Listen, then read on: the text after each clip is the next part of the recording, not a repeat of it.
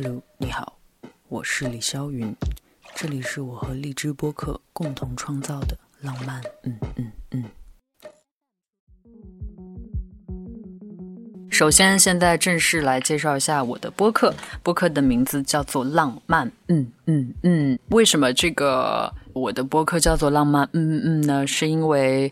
呃，我不知道给每一期播客叫什么名字，所以我希望啊，每一个跟我聊天的朋友，可以在我们今天聊完天之后，你觉得应该叫什么名字？你可以来定一个名字。浪漫点点点是吗？就不填一下词。对，就是这个意思。好，OK。然后今天邀请到了一位非常非常非常特别的好朋友，让我们先请他来介绍一下自己吧。嗨，萧云的播客听众们，你们好，我是 Miki 崔，然后我现在是一个快要三十岁的，对，哇，明年我就三十岁了，嗯，但我还没想好我的三十岁要怎么样去过，应该没有李霄云那么酷。我现在让你介绍你自己，不用哦，对，继续继续，回来回来，然后快，你重要你的职业，呃，我的职业是一个自由媒体人，然后。创业公司的老板，早睡早起，喜欢吃健康的食物，然后喜欢不要太吵闹的事情。对，Miki 同学，你要不要先说一下我们两个人是怎么认识的？我跟肖云的认识，如果从我的角度来讲的话，当然跟大多数朋友一样，都是当时快乐女生的比赛。我当时觉得这个女生唱歌很好听，然后又很酷很帅。后来。呃，在三十进的旅途当中，然后又非常幸运的认识了当时三十岁的李霄云，所以现在讲起来，今年我也要三十岁了，所以觉得还挺有缘分的。好，那么我的第一个问题可能有点常规啊，你为什么想做一个媒体人？我觉得就是你什么时候开始起？真的是小的时候，然后听到买鞋的时候，no，小的时候哪买鞋啊？小的时候就很小的时候，梦想的萌芽。买磁带的时候，对，很喜欢 S.H.E，然后当时就觉得说，你也希望是有一份未来的职业是你的，就是可以跟他们一样很闪光。所以我也不是一个有唱歌天赋的人，或者是说可能一开始我的天赋就是表达跟语言组织。所以在，呃，初中啊、高中的时候就会比较关注到，比如说演讲比赛呀、广播站招募呀，类似于这样的事情。所以后来在准备高考的时候，就很顺其自然，就选择了艺术类的考试去，对，成为了一名就是艺考大军当中的一位逐梦少年，然后就有参加艺考，进入了艺术类的院校和专业嘛，然后毕业之后那就很。顺利吧，或者很自然就进入到了这个行业。那你找的第一份工作是？呃，严格意义上，我的第一份工作是大学时候的兼职，就跟朋友一起会去接一些那种小型的商演呀，或者是商演。你们去商演干什么？主持呀。你是主持人？对。哎，我们理解的商演。就是那种婚庆什么走穴那种吗？类似于这样了，就比如说小的公司的开业呀，小的公司的年会啊，什么不一定会有艺人，或者是有表演节目啦、抽奖呀这些啊。所以其实你一开始是一个主持人。对啊，我大学我的专业就是对对对对播音与主持。所以你当时就是，那你又是怎么样从主持人慢慢慢慢又开始变到你现在做的事情？因为在工作这一件事情当中，我觉得主持人还是一个怎么来说？他需要借助很多外力才能完成一个完整的节目的人，他只是这个节目的一个部分。明白，明白。但是，就是他并没有到那么核心内容，他可能只是站在台上的一个。对对对，明白明白。就主唱只是乐队的一部分。嗯，对，所以后来。那我觉得自己的呃专业知识，还有我接触到的朋友啊，然后前辈呀，我觉得是有机会和能力去做一些不一样的事情。对。那所以在你要做你说的前辈也好，什么样也好，现在让你回想，就是那个时候你从主持开始要开始自己去思考，我是不是可以做内容的时候，有比较对你影响很深的人吗？当然有啊，我我有或者带你进入也不算带吧，我觉得我们是互相。我的学长带我一届，他也是播音主持专业，然后现在是一一名优秀的电台主持人。哦，他就还在做主持。对，当然，嗯。然后，呃，当时是我的第一份工作，我去电台实习，因为我比较小，大你不是第一份工作在搞婚庆吗？我第一份实习工作啊，sorry，啊第一份那个我现在已经非常的 兼职兼职工作就只是赚些零花钱啊的工作那我可以第一桶金那时候多少钱一场？五百块吧，差不多。五百块。对，很辛苦的一两个小时呢。然后，对这位学长对我影响很深，是因为他在那儿看到你在没有没有哦，是哦学长学长，对，是因为我去电台实习的时候，找了一份实习，想要尽快了解传统媒体的运作。他也在电台实习，嗯，他比我大一级。然后，呃，那个时候我们私下就会经常多了很多的交流嘛，就脱离了学业，更多的是工作相关。嗯，然后后来虽然我没有继续从事，比如说电台 DJ 这一份工作，但是他一直在，他也是一个非常能吃苦的人。我我给我的很多朋友啊，我也不能说晚辈小朋友们吧，也有讲过他的故事。哦，因为他以前实习的时候要去上夜班，就是，但是夜班是你要从比如说晚上一两点到白天的，就比如说五六点钟，虽然看起来只是凌晨的一段时间，嗯，他作为一个大学生，他也没有完全毕业的情况下，他要协调自己的学业时间休息，他每周都要去四天。我觉得我那个时候大学的时候，可能有很多同学，大家还想着怎么玩呀，晚上怎么去，嗯嗯，对，有有一些年轻人的夜生活之类的，但是他已经非常拼了。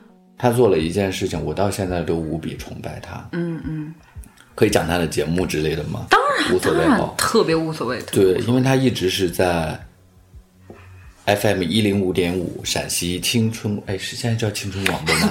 sorry，反正就是他一直上的节目是早上的六点到十点钟，嗯嗯，但是他家离台里的还会有车程嘛，嗯，所以他大概每天都是要五点起床，不管风吹日晒，因为是直播节目，也不管是冬天还是夏天，每一天哦。可能除了周末跟休假吧，然后他都要五点钟起床，然后要去上直播的节目。然后这份工作，我粗略计算一下，至少现在也已经七年左右了。对，我们可以想一下，如果七年你每天都要五点起五点床，起床这件事情，我觉得是很困难的，对。所以我觉得光这一件事情，我觉得就很难。嗯，就做一两次可以，但是你长期坚持是比较难。对，有的时候我觉得一两件很酷的事情不是厉害的事情，反而是平淡的坚持一个习惯，嗯，是一个特别点赞的事情。那我接下来的问题就是，OK，你说完了，你从实习，然后到你 like 去接那种零花钱，然后之后你怎么就真正当你开始自己创作内容的时候的工作是什么时候？就是开始，比方说，就像你，因为你是做媒体嘛，你需要写很多的文字，你需要去组织很多的表达，就更这种偏自己要开始创作，而不是只是站在念一个台本的那个是什么时候？嗯，大概是，我想一下，我大概大三的时候接触到电视节目，其实是网络录制的节目，方便说是哪个节目？反正是一档相亲类的节目，因为那 因为那个时候江苏卫视的《非诚勿扰》非常火，然后当时我们也有一档这样的节目，但其实它的呃节目的呃内容啊、风格啊什么的，跟我自己想做的节目不太一样。对，你能说说吗？相亲节目，相亲节目当时你是做什么工作？主持人。哦，你在相亲节目里面做主持人，嗯。但是那个节目真的特别厉害，我我 我哪怕像促成了很多对儿是吗？你说。对，因为我们那个节目叫做国企相亲会，它其实它是帮国企的员工解决单身问题，所以大概就是，比如这一期是一个国企全是男生，他们平时的圈子就是男生，比如说一些技术类，嗯嗯嗯，呃，机械类相关的一些国企，然后有可能另外一个企业是，比如说呃医院，它有很多的护士，或者是。比如说女生的劳动力多一些的企业，但是他们的圈子都很窄，他们的厂子有可能就分布在城市的郊区，他们也没有什么机会认识异性？但是他们就是比如说上的大学都差不多，嗯。然后呢，生活方式也都差不多，赚的薪水也差不多。也都差不多，所以牵手率非常高，真的。你快说说，你快说说。我们差不多每一期会有呃三十位男生，三十位女生，差不多每一场哦每一场都能牵手成功五对。哇，那好厉害！是现场会看对眼哦，就是现场看对眼，就我觉得你外形，我觉得你刚刚的表现，什么都很符合我的择偶观，哦，然后真的就会往下继续交流。哦。对，那当时你是怎么做？就三十个人选另外三十，我们大概会这。样，就是我们首先会让这六十位嘉宾依次自我介绍，讲一下自己的爱好然后两个。小时就过去了吧？呃，其实还好，因为大多数国企的同事，他们可能也没有那么那么，对对对，大方的讲很多的话，他们就简单介绍一下自己，有的也很害羞。嗯然后介绍完第一个部分大概的情况之后，我们第二个部分大家都已经知道对方叫什么名字，有编号嘛，嗯我们就会跟大家去做游戏。嗯啊，游戏比如说有四五个人。比如说有呃三个男生三个女生，大家是一个组，你们可以聊三分钟，然后三分钟之后呢，就是另外三个男生和三个女生。和这三个女生，就大家就是轮轮换着来，对对对这真的是一个非常实诚的相亲呀。对，然后叫 三分钟什么什么，就流动三分钟认识一下的之类的。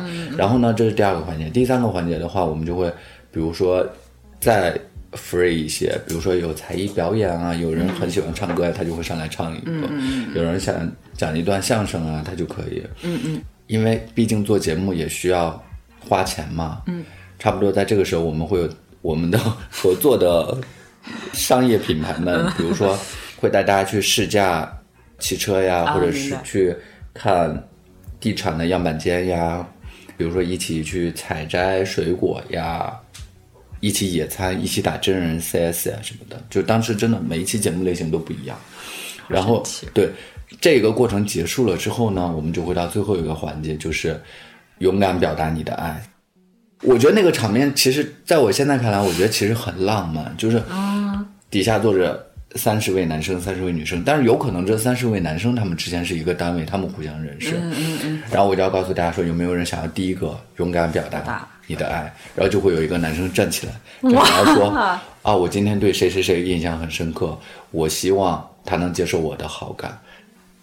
有的时候，这个时候也会有第二个男生也会站出来说，我也觉得这个女生很好，然后这个女生就要反选，嗯，也有现场拒绝呀，也有现场就开始很甜，就可以接下去约会了。哦，这个还我鸡皮疙瘩都起来了，哦，但是真的这是真实存在。过，大概录了呃一年，大概有十几期吧。因为我感觉来的人、他们就是很普通的素人，他也不是什么秀，也不是什么，我就是来找对象的，对，所以也没有什么剧本呀什么的，明白所以而且大家的情况真的都很没有什么人设之类的。对，大家情况真的都很类似，嗯，所以成功牵手的几率非常高。对，明白。所以我觉得这也是也算是做了一件好事吧。对，嗯，当时这个节目是你在做所有的策划，还是？呃，没有，因为那个时候我大学还没有毕业，啊所以只是在做主持人。对，但是那是电视主持人了呃，网络节目网络节目。嗯，那接着做完这个工作，再之后呢？呃，在之后我差不多就要大学毕业了，然后那个时候呢，你就想很想做自己想做的节目，因为那你自己想做什么？对，因为很小的时候就开始听流行音乐，所以其实我特别想做的工作是在不要在电视上，是希望在电台做音乐节目，嗯，对，嗯嗯，分享自己的喜欢的歌手啊，或者是告诉大家一首歌背后的一些故事，或者是跟音乐人或者是作词作曲人之间的一些沟通吧。嗯，这首歌是怎么来的？我比较好奇对这些东西好奇，对，嗯，然后但是一直都没有机会做一档这样的节目，所以后来有一个契机吧，就是我要去做一个呃演出的宣传，然后我就、那个时候微信刚刚进入年轻人的世界，所以我们就有去做微信的公众号，然后做了就很早一批的自媒体，嗯，去做微信推文的编辑，然后给大家去介绍。是那时候就是你自己一个人在做这件事情吗？呃，最开始是我一个人，然后当时也也有借助，比如说同学呀，嗯嗯，大家的力量，等于说你真正自己开始做，其实是因为微信的公众号。对，嗯那那时候阅读量高吗？还蛮高的。嗯，因为微信刚刚进入到大家的生活，所以大家还挺愿意去看呀、去转呀之类的，获取信息的新一个途径刚开始。然后，那你自己发的第一篇就是你现在的这个自媒体的对对对主要就已经是了。对所以那是那时候成立的时候。对对对。哇，你好有但是在这个过程中，我还做了很多其他的事情。我之前有一次，别人在问我说，大概我们也在聊，就是你以前做的事情跟现在的事情。我大概的观点就是，其实当时我做了好好几件事情，只不过恰好跟着市场的发展、时间的流逝，这一件事情存在了下来。啊。其，实当时选了好几条自己喜欢的路啦，比方说，比方特别快，的说，比方说想要继续在传统媒体啊实习啊，比如说很想去演出公司，很想去电影公司，嗯嗯嗯嗯嗯，很想去杂志，嗯嗯嗯嗯。嗯但是恰好你在写推文的时候，恰好那个时候微信刚刚开始，大家开始读公众号啊什么的。这几件事情它是并行的，就我一边在写公众号，一边结果这边周末还在接着主持的商演，然后啊有可能有一些节目也要录，嗯巴拉巴拉，对，明白明白，那还蛮有趣的。那反正这件事情就一直留下来了。嗯，那在我看来，其实编辑公众号也好，或者什么也好，在因为我是自己是创作音乐的人嘛，那在我看来，这也是一个创作。嗯，就在我看来，其实我们每读一篇推文什么的，它可能真的也是一个小的文章，或者是小的一个表达。对，那你自己理解，你认为一个好的推文应该是什么样子的？或者说你自己想要，就是有那种整理出来的这些东西，或者说你自己看过的一些东西，你认为你自己心中标准的那个好的应该是什么样子？好，因为我觉得不管是做自媒体还是做传统媒体，有一个点是一样的，就是媒体是为大家来传播信息的一个渠道。嗯，所以你首先你要做到的，那一定是你是需要去传播内容的，你要有内容来传播。嗯然后第二点就是，那你的内容一定要是合法合规，对吧？一定要是大概是这样的。嗯。然后第三个，那就是你喜欢的东西，因为我们的账号是最早做生活方式的，就我们希望稿件的内容和方向是给大家提供不一样的生活态度的。嗯嗯嗯，是是想告诉大家，你的生活不止可以这样，你也可以有其他的选择。所以现在也坚持做了很多年了。嗯那你，你所谓的这个更好的，或者是你觉得的不一样的那个生活，是因为你自己认为你想要过不一样的生活吗？所以你才想要做这个事情，然后去传播你自己觉得的生活不止如此的这种观念吗？嗯，我觉得每个人都应该要有一个意识，是生活不止如此。因为有很多的朋友，可能他月薪很多或者还不错，但是他的生活比较固化。就其实是这样的，就是比如说我们告诉大家，三十块钱你可以喝一杯咖啡，嗯，但三十块钱也可以看一场电影。嗯，那现在也是没有那么便宜的电影票，呃，北京的都已经哦，真的哦，一百左右。那是是有，就郊区啊，就普通二 D 啊，对，或者三十块钱你也可以看一场小的展览，三十块钱你可以买一个帆布袋，三十块钱你可以跟，比如说跟喜欢的人坐一趟你喜欢的公交车，我觉得都可以，但是大家有的时候会固化掉。我们就想告诉大家说，哦，你的生活是可以在你看来，你目前可能做到现在，你觉得啊，哪些是你觉得你真的觉得很高质量、很喜欢？哪些你觉得你不是很喜欢？或者哪些你觉得，哎，我们是不是跟什么人太雷同？因为你们肯定也会有竞争啊，等等。或者你觉得你自己，你们特别的地方是什么？我觉得我们特别的地方是在于我们的团队思想，大家比较统一。就是我们写的很多的东西是我们真的很喜欢的东西，比如说我们推荐的展览，我们自己一定去过。嗯，然后比如说我们推荐的酒店，我们一定会自己去体验。就你不会去道听途说那种，对，就是一定还是要自己感兴趣、自己喜欢才可以。一定要是在自己的生活多样性有可能的选择里，才会成为我们的选题。嗯那你们选题会很广吗？还是主要还是以艺术为主？嗯，我生活方式为主对，是以生活方式为主。嗯嗯，要倡导大家不一样的生活。对，你也可以很艺术的周末，当然你也可以很吃货的周末，你也可以想运动的周末，都可以。那你们现在是有收获很多粉丝吗？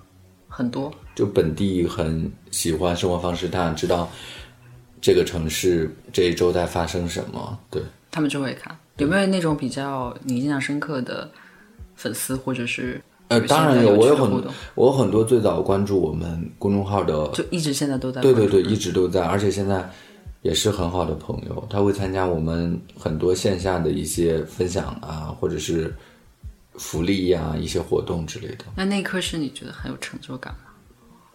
或者说还好？嗯因为我觉得它是我工作的一种常态，对，可能第一次、第二次的时候会觉得很开心，嗯后来就反正也那么多人喜欢了，是吧不？是不是，后来的状态是，你可能在自我要求上会是对稿件跟合作伙伴的筛选了，啊，你没有太其实我们就没有太自嗨在自己那种。就是我们其实一直都不是没有在意一件事情是，嗯，大家喜欢什么。那比方说嗯一开始你，比方说积累了多少阅读量或者多少嗯。粉，到什么时候你发现，哎，我有一个比较大的一个起色或者是一个增长，然后又是什么时候你觉得，哎，好像你也陷入了某种瓶颈，或者是？我觉得瓶颈倒还好，还好，因为我们一直都是在，我们差不多不断在发掘对对，每过一段时间就要做新的改版、新的内容、新的选题，对，新的调整。然后有很多一线城市呀，或者是其他城市的新媒体也发展很好，我们也会学习，嗯，设计呀、排版呀，或者跨行业去汲取一些知识。哎，那你可不可以，比方说问一个，就是对于普通读者来讲的问题？嗯，你比较推荐大家看什么样的推文，或者你认为这个就是好的，然后这个就一看就不行不行不行。就比方说有这种，你像因为像我们做音乐会，像比方说我听一个东西，我知道啊，它这个音色用的太、太水了，或者它这个做的可能不是那么怎么怎么样。像你会不会有这样的一个？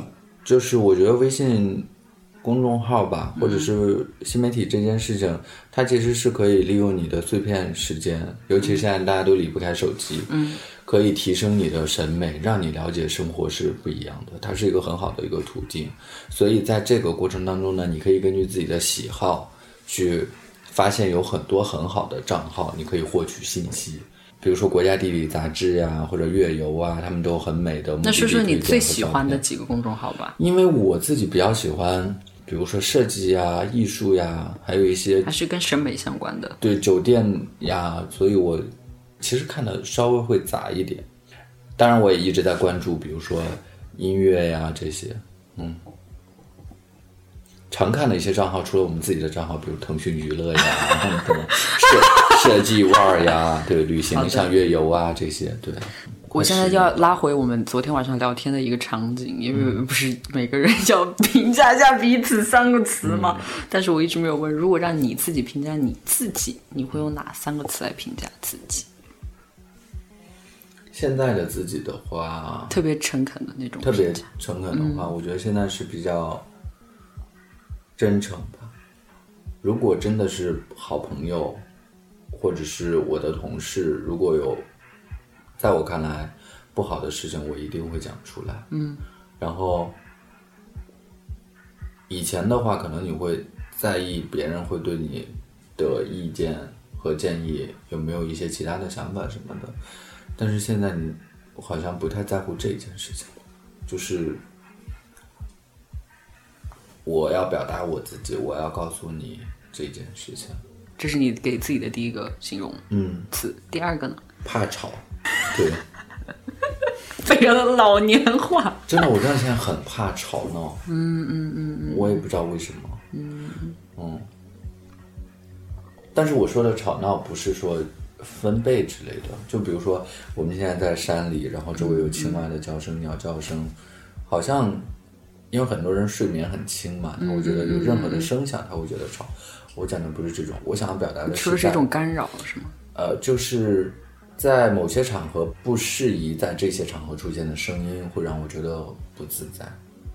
嗯，就比如说电梯里面有人很大声的在聊天，嗯，然后飞机上有人很大声的在外放，在你看来，其实是不太礼貌的事情，就是有打扰到你，哦，对，但是我会觉得很，就你现在会更加的受不了。有一点焦虑，对，哦，是真的会焦虑，我也会，其实然后我就会戴上耳机，然后把我的音量要再拉大一点。我也会，我永远都会戴一副耳机在身上，就是以防万一，然后隔绝掉一些我不想听到嘈杂的声音。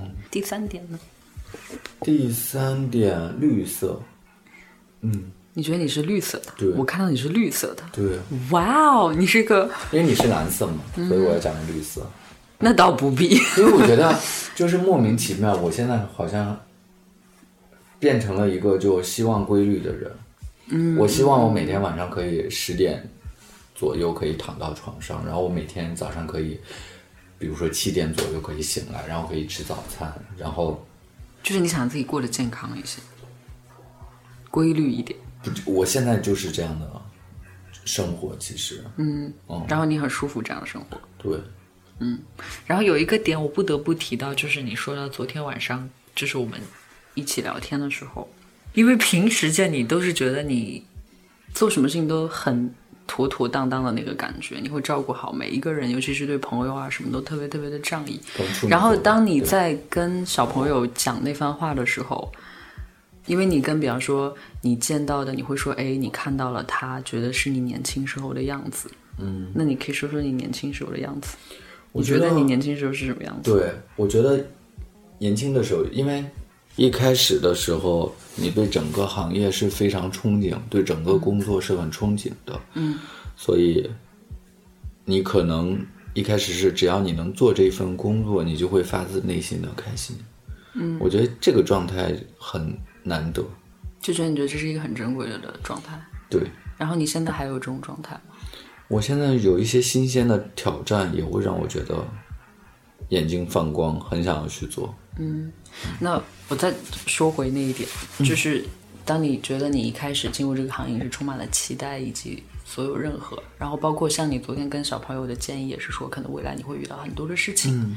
那当时对于你来说，慢慢来去让你自己，比方说你看到这样的小朋友，你更加觉得这很珍贵、很羡慕，那是因为你羡慕珍贵，或你觉得珍贵也好，是因为在你身上你认为那是比较少的，或者偶尔才会出现的一个状态了嘛？对对？不是，也不是。对，我觉得是因为我在这一段过程当中，包括我的同学、学、学长、学姐、学弟、学妹，很多同龄人，在这个过程当中，有很多人坚持着自己的梦想和初衷，然后到现在也坚持着，然后付出有回报，然后也做得很好。但是有很多人在这个过程当中，因为一些其他的干扰跟因素，或者是其他的选择吧，后来就好像跟自己的梦想离得有点远。那你有过这种感觉吗？就是觉得自己你说的那个少年，你觉得我哇，我我目前还好，因为我有同学跟朋友，比如说当时他们在上学的时候也是学，比如说播音主持专业，然后他现在有的时候我在朋友圈也会发一些，比如说现在我主持的一些照片呀、视频呀什么的，然后他们也会回复说呀，好好羡慕呀，对，现在还可以做这样的事情。接下来一个问题，你觉得你自己是个敏感的人吗？或者你觉得你的团队里面的人大家都是敏感的人吗？敏感对，还好吧，就是正常。正常人。那你觉得我是一个敏感的人吗？我觉得你是一个认真的人。嗯，我觉得我是一个细腻的人。那你可以举一个你觉得我特别认真和你特别细腻的例子，我觉得你特别认真，就是你会就做很你的，具体的一个例子，可以啊，就你做你的音乐创作可以熬很晚的夜。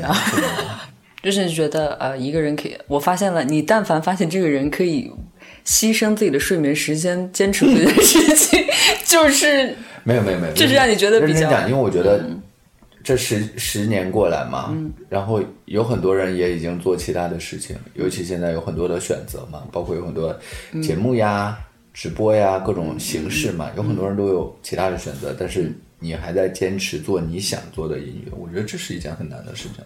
就十年如一日，在坚持自己想做的事情，这就是一件很酷的事情啊。但我给你说一个真实的状况、是，我认为可能做别的事情我会更累。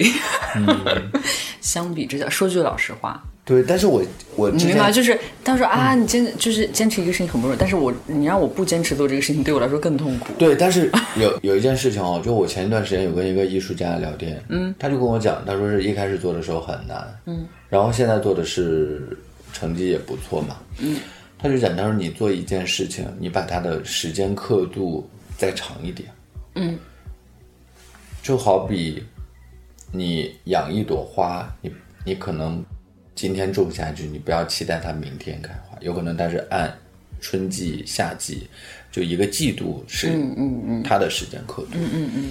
有可能你在做一个投资呀什么的，是以年为计算的。嗯嗯嗯。但是你做你热爱的事业，如果你愿意为之坚持的话，有可能它的时间跨度就是十年。嗯，我觉得可能就已经已经没有这个时间刻度这种会哦，一定会有这种想法了。就是你就觉得我就一直做吧。哦，对，也没有想过什么时候是个头了。对对对，但有就是如果有急功近利的话，你就会希望他立刻会有反应嘛。那说到你，你觉得你自己是一个特别细腻的人？你可以举一个例子来说自己很细腻。又给自己加了一个关键词，听上去都是特别好的词。哦，真的吗？可不。嗯，就是我觉得我有一些细节是我自己很看重的地方。嗯嗯，比方说，比方说朋友见我有没有洗头，这就是很挑剔嘛，这不是细腻，这是挑剔，这是因为你是处女座，所以你哦，有可能吧。嗯嗯，不洗头会怎样？呃，不会怎么样，就是我会注意到这个点了。哦，明白。那比方说，一个人在你面前，你就会注意他他的仪表、他的穿着、他的打扮、他的言行举止，你都会去观察。要看场合吧，但大多数时候不太会，但洗头会。就只是对头有偏执。对。那比方说，有一个人，你认识一个新认识一个人，你会第一个关注他，就是他洗不洗头？不是。那是什么？眼神。眼神。嗯，就他跟你交流的时候的眼神。就基本上你就可以通过眼神就能看出这个人。哦，我没有那么大的功力了。但是你会比较介意这一点，就是他必须要跟你讲话，要看着你才可以，对吗？我觉得是大家都介意的点吧。你跟我讲话看着别人也很奇怪呀。嗯。